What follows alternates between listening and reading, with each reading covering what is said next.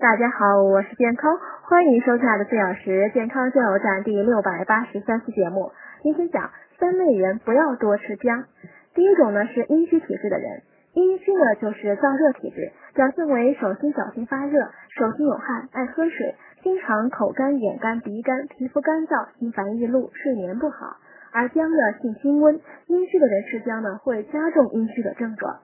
第二种是内热较重者，患有肺热燥咳、胃热呕吐、口臭、痔疮出血、